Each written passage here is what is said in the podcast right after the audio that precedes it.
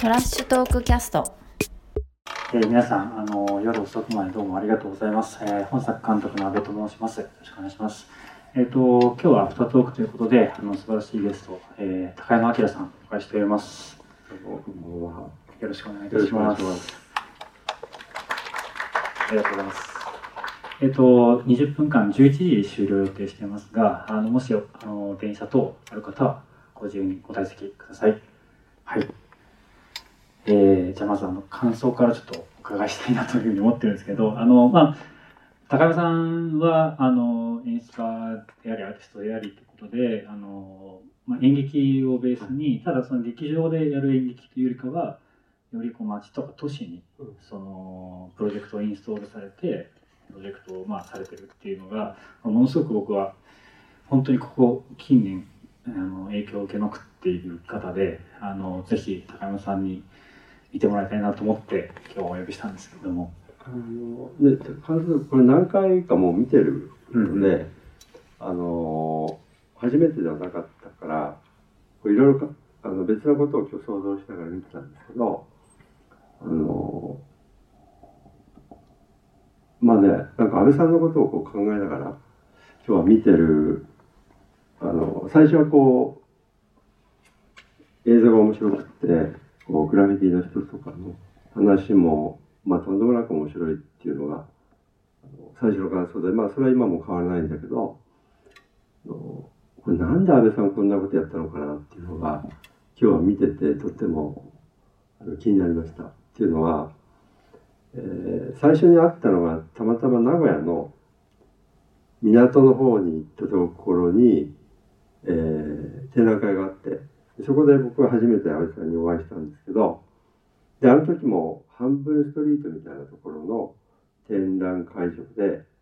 えー、展示をされていてで、やっぱりブラジル関係だったんですよね。で、もともと文化人類学でっていうような話を伺って、で、なんで文化人類学でこういうことになったんだろうかみたいなことを、その時もあの、わかんないままに、へえとか思って、で、その後いろいろ縁で、まあ、今日こういう場所にいるわけなんですけども、あのなんだろうね、僕も街に出てこうやることが多いんですが、えー、全く違うアプローチで、あので映像を武器にというか、グラフィティの人はスプレー缶でやりますけれども、えー、安倍さんの場合映像でカメラを持ってその人たちについていってで彼らに話を聞きながらあの撮るっていう手法があのヒップホップの中にね、えー、映画とか映像っていうのはないんですけども、はい、やっぱりあの今日見て改めて思ったのはもしもヒップホップの中に、まあ、4要素ダンスとか DJ それからラップグラフィティ、まあ、今日スケボーもありましたけれどももし映像があるとしたらこういう感じかなっていうのを改めて思いました。っていうのはあの僕はほら映像を教えてたりします、はい、あの学校で、はい、で例えば三脚を立ててとかあのできできるだけ手持ちを避けてとかね。あのあと露出とかピントとかフォーカスはとかっていうのをいろいろ言うわけじゃないですか。で、そういうのを、一応習って、あの習得して何か達成されるものと、今日見た映画っていうのは全然違くって、あのそもそも機械とあのカメラ、映像と安倍さんがこう遊んでる感じ、はい、あのそれを武器にあの道具としてそれをフルに使ってる感じっていうのがあのとっても素晴らしいなと思ってでしかも映ってる対象もそういう人たちばっかりなんですよね。あのスプレー缶を持って街とか壁と、えー、戯れてるというかね、まあ、表現してる人とか、えー、ストリートであのスケボーっていうものを使ってやっぱりなんていうかなあの街と遊んでる人。で、スケボーもあの道具だし。あとまあデモもちょっと衝撃だったんだけど、はいはい。あれは最初のとこ入ってなかったそうですね、今回。はいはい。でこんなデモがあるんだみたいなうん。であれもストリートを遊び場にしちゃってるようなねうん。あのところがあってなんていうの何かツールを使ってその場所の意味とか街の意味とかあるいは振る舞いの意味をこう変えていってしまうちょっとした魔法だなっていうふうに思いましたで安倍さん自身もそれに加担してで今日こういうものができてるというなんかそういう感動を改めて、まあ、3回目4回目ぐらいかなみんなは、えー思いましたありがとうございます。あの、そうですね。あの、基本的に今までのトークは割と映ってたものに対してなんか言及が多かったんで、初めてまあ、プレあの、作者的な話を今いただいて、すごく嬉しいんですけど、確かにあの、僕はあの、グラフィティとか、まあ、ヒップホップ聞くぐらいな,、うんなん全然そのストリートにいた人間では全くなかったので、で、ただ彼らにすごく興味をブラジルで持った時に、まあ、関わる、まあ、どあのまあ、手段ですよね。手段としては、まあ、そのカメラを持ってたっていうのが多分大きいのかなっていうには、まず最初の武器としてはそれがあったと思うんですけど、でもまあ、こういうふうに作品化するときに、やっぱり高山さんがおっしゃっていただいたように、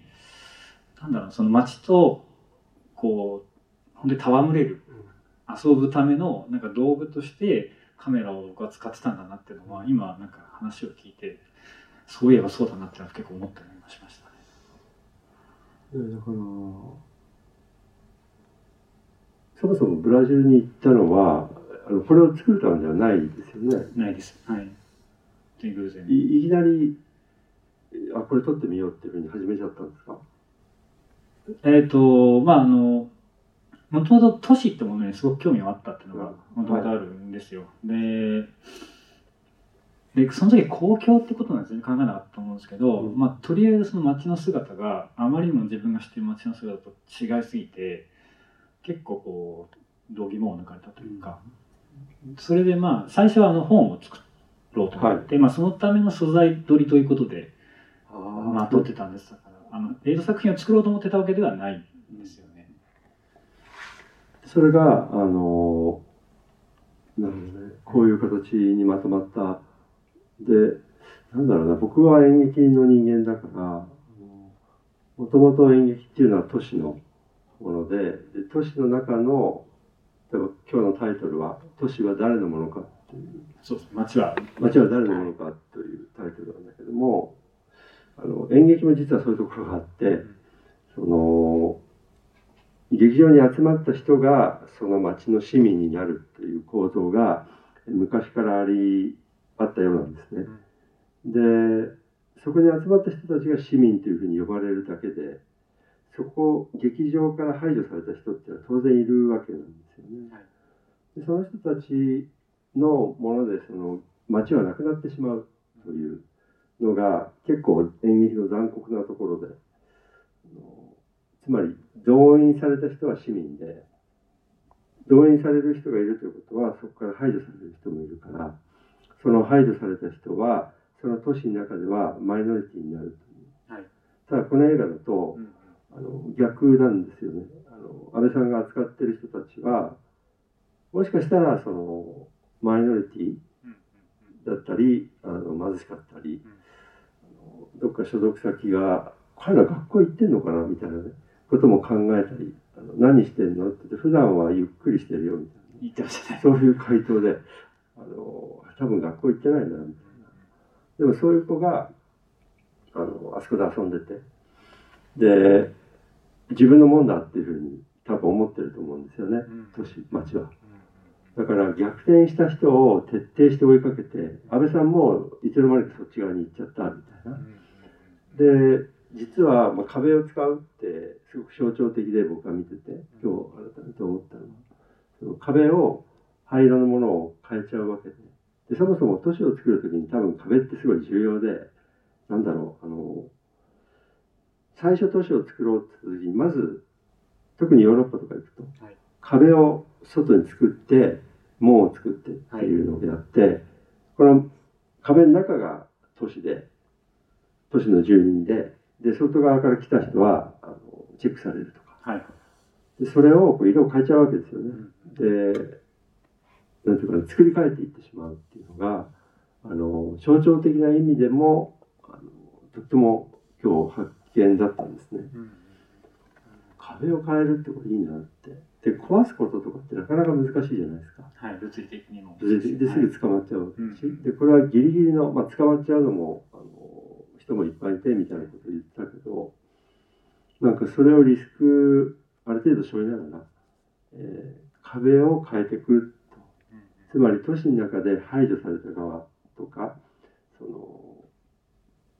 仲間に入れてもらえない人たちの側が壁を変えることでその関係をひっくり返してるみたいに見えて、あの素敵な改めて素敵な行為だなっていうか素晴らしいなと。なんかその先ほど言ったその、まあ、壁を立てて、まあ、内と外をこう排除動員で分けるっていうやり方で、まあ、今日出てきたグラフィテールの一人が、まあ、その中はその人のものかもしれないけど、まあ、壁自体は誰のものでもないっていうのも言ってるじゃないです。か、はい。あれも結構面白いなと思って。てで、まあ、サンパウロはブラジルのまあ一番こう栄えてる都市なんですけどあのやっぱ貧富の差はものすごいあるんですよ。で基本的にお金持ちの人は、まあ、基本的に家の中でいろんなことを済ませようとするというか、うん。まあ、中にいるんですよね。街に出てないというか、うん。で街に出てる人っていうのはどちらかというと、まあ、裕福ではないうん。側の人たち。だからさっきのそのあの都市の作り方で言うと、もうその外にああぶれてる人たちがこう街でそれをこう本当に好きなようにうん。こう活用しているというかそれがなんかすごかったなって思ってますですね、本当に、まあ、もうほとんど羨ましいっていうレベルまで あの感じるほどあの好き勝手やってるように見えるし、で、まあ、美しい単純に。で顔も振る舞いも、えー言葉はもポルトガル語わかんないけど言葉も美しくって。で、まあ、う羨ましいなっていうのを本当感じてしまうんですね。はいはいはいそういうのやりたくても、えー実際はやっぱできないから。でところがそのカメラをであの人たちのコミュニティに入るって難しいと思うんですよ。あの僕もいろいろな街とか行って、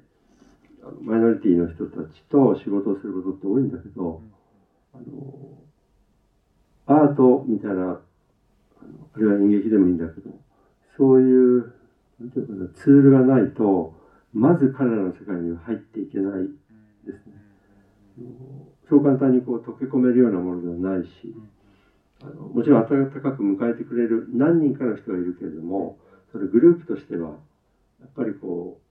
うルールがあったりあのずっと長年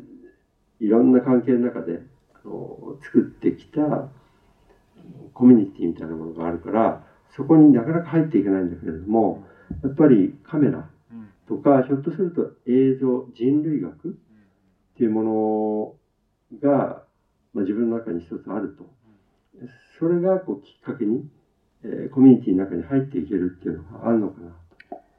そうですね。あの、まあ、人類学の自分が一番興味を持ってるところって、やっぱこう自己をこう変容させていくっていうところだと思うんですよね。フィールドワークって他の文化圏のところに行ってこう自分がこう書き換えられていくのを割とこう楽しむというか、ところがすごくあるなと思っていて、うんでこれ高田さんのあのご著書のテアトルにも書かれたなんかやっぱその身振りみたいなものがなんか僕は結構助けになったんだなっていうのはちょっと実は思っていてでやっぱ彼らは特有のこう身振りがあるわけですよ。あの、まあ、ヒップホップしかりグラフィティしかりなんですけど、それこそデモのシーンもそうですよね、うん。のところでやっぱ僕はこうそんなノリがいい人間じゃないんですよ。あの恥ずかしがり屋なんでそんなこう自分を解放できないんだけどでも彼らの仲間になろうと思ったら彼らのペースで歩かなきゃいけないし、彼らのペースでその身体を動かしていかなきゃいけない。はい。でそれをこう、まあ、カメラを持ちながらうん。なんかなんとなくその真似ているというか,、うん。なんかそれがちょっとその溶け込むというかそこの中に入り込ませてもらうなんか一つの武器になってたのかなとうんうん思ます、そうですね。で身振りたくさん映っててあのグラフィテイロたちの身振りあれはスケボーの人。で今度はデモの人も入ってたしなんかああいう人の身振りって独特であれ自体すごくあの、まあ、ほん単純に美しいなっていうふうに思うしであれでいろんな、まあ、肌の色も違う。あの多分クラス住んでるところも違うような人が出会った瞬間にこうあれが記号みたいにこうぶつかって出会って「あお前仲間ね」っていうふうにで仲間じゃない人は、まあ、弾かれちゃうんだと思うんだけどあの、まあ、実は劇場もそうでそこで仲間と仲間じゃない人とかあるいは敵と味方っていうのをあの残酷なまでに区別しちゃうまあジャンルメメディアだと思うんですよね。で実はストリートにもそういうのがあって壁を作らなくてもあの身振りがなんていうかな相手とのその鍵みたいな。あの鍵合えば入れてあげるし合わないと入れませんみたいな。それをやってるのがあの映画を見てると非常に明確にあの分かってあこの人仲間だなとかこの人仲間じゃないなみたいなことは全然部外者の僕が見てても分かる。なんだろうな身振りのあのサンプル集みたいな。そうですすごく面白い意味でそういうの面もあるなっていうのが今お話伺ってて、えー思いました。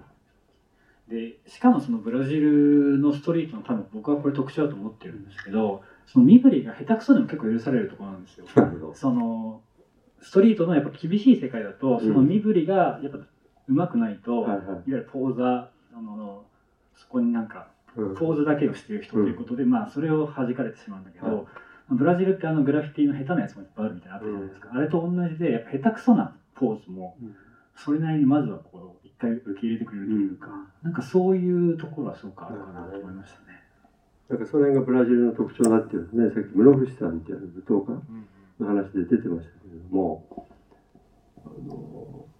まあ、それがいいとこだよねみたいなことを、うん。あの日本人のグラフィティアの方もねおっしゃってて。確かにそうだ。あの僕らの共通の知人でねそのスナイプさんという、はい。あのグラフィティライターがいらっしゃって。やっぱり多分相当厳しい世界をこう渡りスナイプさんの言い方本当に相当厳しいです歩いてきたんだろうなっていうのは、まあ、振る舞い見てても分かりますよね。でなんかあの厳しさとちょっとこう今日見た、えー人たちにが出てくる温かさ。ってちょっと違ってなんかこれ南米だからかなとかね。あブラジルだからそうなのかなっていうふうに見ててちょっと微笑ましくなるような感じがあってなんかもうそれだけでもなんだろうある街をこうどういう観点で描くかっていうところから見た表現として素晴らしいなっていうふうに思いましたなんか街の体温というかあの質感みたいのがなかなかこう伝わってくる映画ってないからこれはもうこれだけでたとえグラフィティっていうもし内容がなかったとしても街の体温みたいなのがすごい伝わってきましたね。ありがとうございます。あの時間がもうなくなってしまったので もうちょっと行きたいところなんですけど、ちょっと最後にあのあの物販の宣伝だけして、はい終わらさせてください。えっ、とちょろっと話したあの最初にこう映画を作るきっかけになったあのコミックがあります。今日物販で売ってます。えーグラフィティ今日の映画のグラフィティの部分ですねをメインに取り扱っているコミックなのでこれもぜひ見ててください。でもう一つパンフレット、本作のパンフレットがありまして、えー私自身が、まあ、気候が全くない私だけが書いたテキストなんですけど、この映画を撮るにあたった経緯とか背景みたいなもの、ブラジルのグラフィティの背景とかを語っているものなので、ぜひこれ見てってください。はい、それ読ませてもらいました。あの素晴らしかったです。あありがとうございます。はい、あとはあのもっとマニアックな人向けにあのブラジルのグラフィティの歴史をこう論考のじあの論じたジンがあります、えーさらにマニアックに掘りたい方はこちらをよろしくお願いしますた。それは日本語ですか？これ日本語なんですもともとは僕のあの翻訳を協力してくれた、えーペドロって子が書いた卒論を僕が訳して、えーあのぜひ現地の言葉ですはい、えー、11時になりましたので、これで終わりたいと思います。あの皆様、夜遅くまでお付き合いいただきましてありがとうございました。高山明さん、どうも。ありがとうございました。